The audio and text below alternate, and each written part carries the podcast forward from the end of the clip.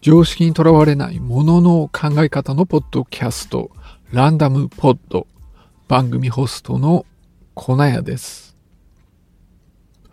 今日もですね、お気に入りのポッドキャスト、ヒードンブレインで聞いたエピソードからちょっと話していきたいと思うんですね。で、このエピソードなんですけれども、どうやったら人が考えていることを見抜くことができるかっていう、まあそういうテーマだったんです。で、その番組の冒頭でですね、他人の考えを見抜く方法が一つだけあって、それは何だと思うかって、まあ言ってるんですね。どうです？これ何だと思います？いや、僕はですね、もうこれ聞いた瞬間に、あ、きっとこれだろうなって思うのがあったんですね。で、その番組の後半で、まあその答えが出てくるんですけれども、やっぱりまあ思った通りだったんですよ。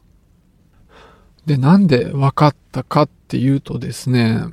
こういうことに関してはかなり考えたことがあったんですよね。いや、なんか僕自身ですね、こうずっと自分っていうのは他人の気持ちがわからない人間だっていう、まあそういうふうに思っていて、で、まあそういうコンプレックスがずっとあったんですよ。まあやっぱ他人の気持ちってわかんないんですよね。で、でもまあ特にそういうふうに自分がそうなんだって認識するようになったきっかけっていうのは、あの、国語のテストが大きいんですよね。あの、小中高と、まあ、国語っていう教科があって、そのテストがあるわけなんですけれども、その、結構長い長文を読まされて、で、その特定の登場人物について、この登場人物が考えていることはどれかと、その心情はどれかみたいな問題がありますよね。で、まあなんか選択肢とかがあって、その中から選んだり、あるいは記述をしたりするわけなんだけど、もうなんかそういうのがことごとく外れるんですよ。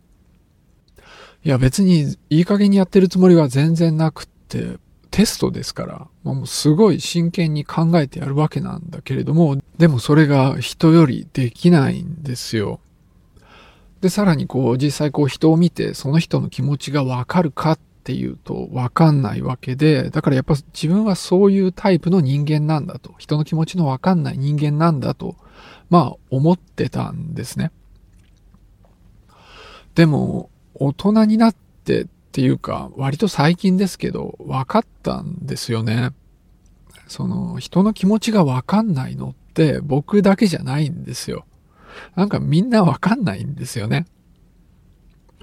ただ、こう自分が人の気持ちがわかるかどうかについての自信には個人差があるっていうのもわかるんですよ。こう自分では自分は人の気持ちがわかる人間だとか自分は空気が読める人間だとかいう人がいるんだけどでも自信はあるんだけど実際読めてるかっていうとそうじゃないなってそういうふうに思うようになってきたんです。いや、でもって、こう、理屈上ですね、本当に、こう、人の気持ちが分かってんのと、ただ、それに自信があるのっていうのは、あまり答え合わせしないから、分かんないんですよね。で、しかも、まあ僕そう思ってるんだけど、それも全く根拠なく言ってるわけじゃなくって、その、まあ自分は人の気持ちがわかるんだって、こう自信を持って言ってる人でも、なんか僕の気持ちが分かってないっていうことが普通にあって、あるいはこう第三者の気持ちが僕の方がまだ分かってるなんていうケースもあってですね、こう自分だけが人の気持ちが分かんないってまあ思ってたんだけど、いやそうじゃなくて、結局誰も人の気持ちなんて分かんないんだなっていう、まあそういうふうに思うようになってきたんですよ。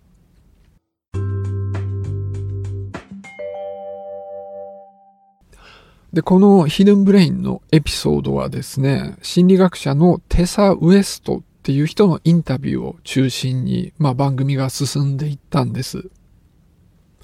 で、この番組の中でいろんなエピソード、まあ、出来事が、あの、例として語られていて、まあ、人の気持ちが分かってないっていうケースがまあいっぱいあるよっていうことを話してたんですね。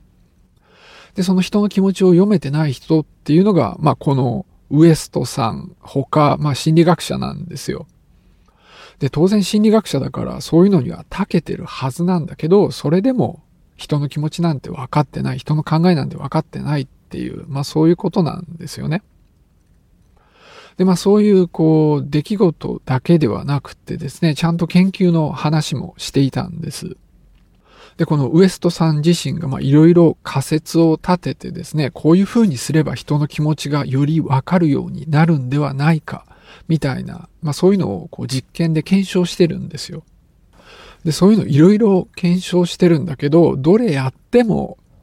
人の気持ちがわかるようにならなかったっていう、そういうネガティブなデータの話ばかりしてたんですね。まあ、一つ例を挙げるとですね、例えばこう相手にすごく注目してみるっていう、意識して注目してみるっていうのをやってみたんですね。でもそういうのをやっても相手を理解できてる度合いっていうのはあまり変わらないっていう、まあそういう結果だったんです。でも唯一変わってたところがあって、その本人は相手の気持ちがより分かってるような気持ちにだけなってたと。自分の考えに自信だけは持ってたと。まあそんな結果だったんです。だからこれから見てもですね、相手のことを本当に分かってるっていうことと、相手のことを分かってる気持ちになる、自信を持つっていうことは違うことだっていうのがわかると思うんです。それから、まあよく言われることなんだけど、こう、人の細かい表情とか細かい動作を見ることによってその人の考えてることが読み取れるっていう、まあそういうことがよく言われるんです。でもこのウエストさんが言うにはですね、まあそういった表情とか行動には個人差があって、なんか一般的に使えるようなそういうテクニックは身につけられないんだって、まあそういうことを言ってました。じゃあそれを踏まえてどうすればいいのかっていうことですよね。で、これがその最初の質問の答えになるわけです。で、ウエストさんのその答えはもう直接聞いてみることだって、そう言ってました。で、まあ僕もきっとこれだろうって思ってたんです。で、まあ、このウエストさんも言ってたんですけど、なかなか聞きにくいんですよね。で、さらに言うと、聞いても本音が返ってこない場合っていうのもあるんですよ。でも、まあ、これ以外の方法よりは信頼ができると。まあ、そういうようなことを言ってました。で、まあ逆にですね、こう相手に自分の気持ちが分かってもらいたいと思ってる時には、なるべくはっきりそう言うっていうことも大事だと。まあそういうこともこの番組の中では触れられていました。自閉症スペクトラムっていうのがあってですね、まあ、この病気の人は、あの、社会的な Q を読み取るのが苦手なんですね。だからまあ空気を読むのが苦手っていうことで、この自閉症スペクトラム ASD の人はですね、相手が考えてることっていうのを読み取るのが苦手なんです。で、ASD だと診断されるとですね、それでもこう社会でやっていくためにトレーニングが行われるんですね。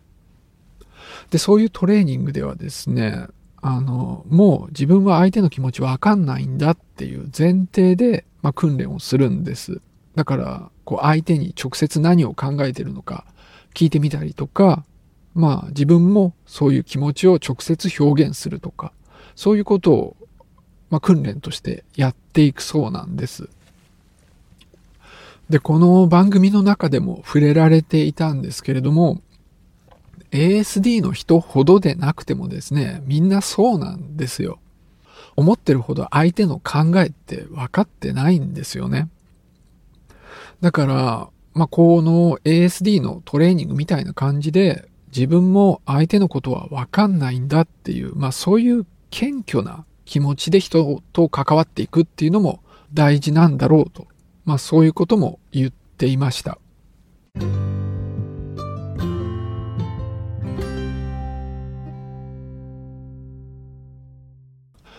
ちょっと最後にですね、補足がしたいんですね。あの、番組の最初の方で、こう、国語のテストが僕は苦手だったっていう話をしたんですけど、だから登場人物が考えていたことはどれか選べみたいなタイプの問題が苦手だったんですね。で、その僕、学校のテストっていうのはすごい得意なんですね。もう自慢にしか聞こえないと思うので、もう自慢しちゃうんですけれども、こう、高校とかで実力テストとか模試とか、あの、今名前変わってるけど、センター試験の模試とかあるじゃないですか。で、ああいうやつだと、その国語以外はですね、大体ほぼ満点を取るんですよ。もういっつも満点ってわけじゃないけど、まあ大体95%以上取るんですね。でも国語だけは本当苦手で、まあ7割ぐらいしか取れないんですね。で、今変わってんのかもしんないけれども、あの、国語の試験ってこう、古文と漢文が半分ぐらいを占めてますよね。で、古文と漢文っていうのはできて、まあこれはその満点に近い点を取るんですよ。でも残りの半分のその現代文というやつがもうなんか苦手だったんですね。半分ぐらいしか点が取れないんですよ。で、大体どこで点を落としてるかっていうと、その気持ちを選べとか、この情景は何を表してるかとか、そういうやつが、もうどんな頑張っても正解にならないんですよね。で、まあずっとそんな調子だから、こう、なんていうの？人の気持ちがわかんないって、まあ僕自身思ってたわけなんです。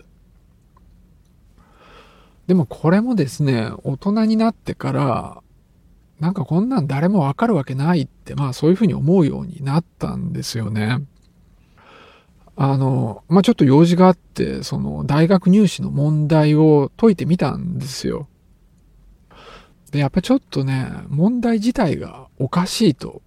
思うようになりました。いやまあ高校の時もなんかそういうふうに思ってたような記憶がないでもないんです。まあ、一個覚えてるやつはですね、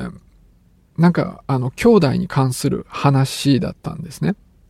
で、なんか、弟は何を考えているかみたいな問題があって、で、その答えっていうのが、弟は兄のことを心配しているっていう、まあそういう答えだったんです。で、僕、これできなかったんですよね。で、本文を見直してみたんですよ。でも何回見直しても、弟は兄を心配しているって書いてないんですよ。で、唯一書いてあるのは、兄は弟は兄のことを心配していると思っていたと。これしか書いてないんです。でもこの弟は兄を心配していたっていうのが正解なんですね。で、これ大学入試の過去問なんですよ。で、そういう大学入試の問題ってなんか予備校とかが解いてみてて、なんかもし問題があれば指摘とかされて問題になってたりするんですよ。で、そういうのがなかったっていうことは、一般的にこれはこれでいいって、まあ人が判断したっていうことだって思うんですよ。いやでもこれって明らかにおかしいんですよね。完全に論理の飛躍があるわけなんですよ。その兄が弟が兄のことを心配していると思ってるってことと、弟が兄を心配してるってことは必ずしもイコールじゃないんですよ。で、なんか、こういう問題ってこんなのばっかなんですよね。論理の飛躍があって、ちゃんと論理的に考えると答えが出ないんですよ。なんかもうほんとこう出題者がそう思ってるだけみたいなところがあるんですよね。だからこれってまさにここまで話したことと全く一緒なんですよ。いや、だから本当強調したいのがですね、人の気持ちがわかるって思ってることと、人の気持ちが本当にわかってるっていうことは違うことなんだっていう、まあそういうことになります。じゃあ今日はこの辺で終わりにしたいと思います。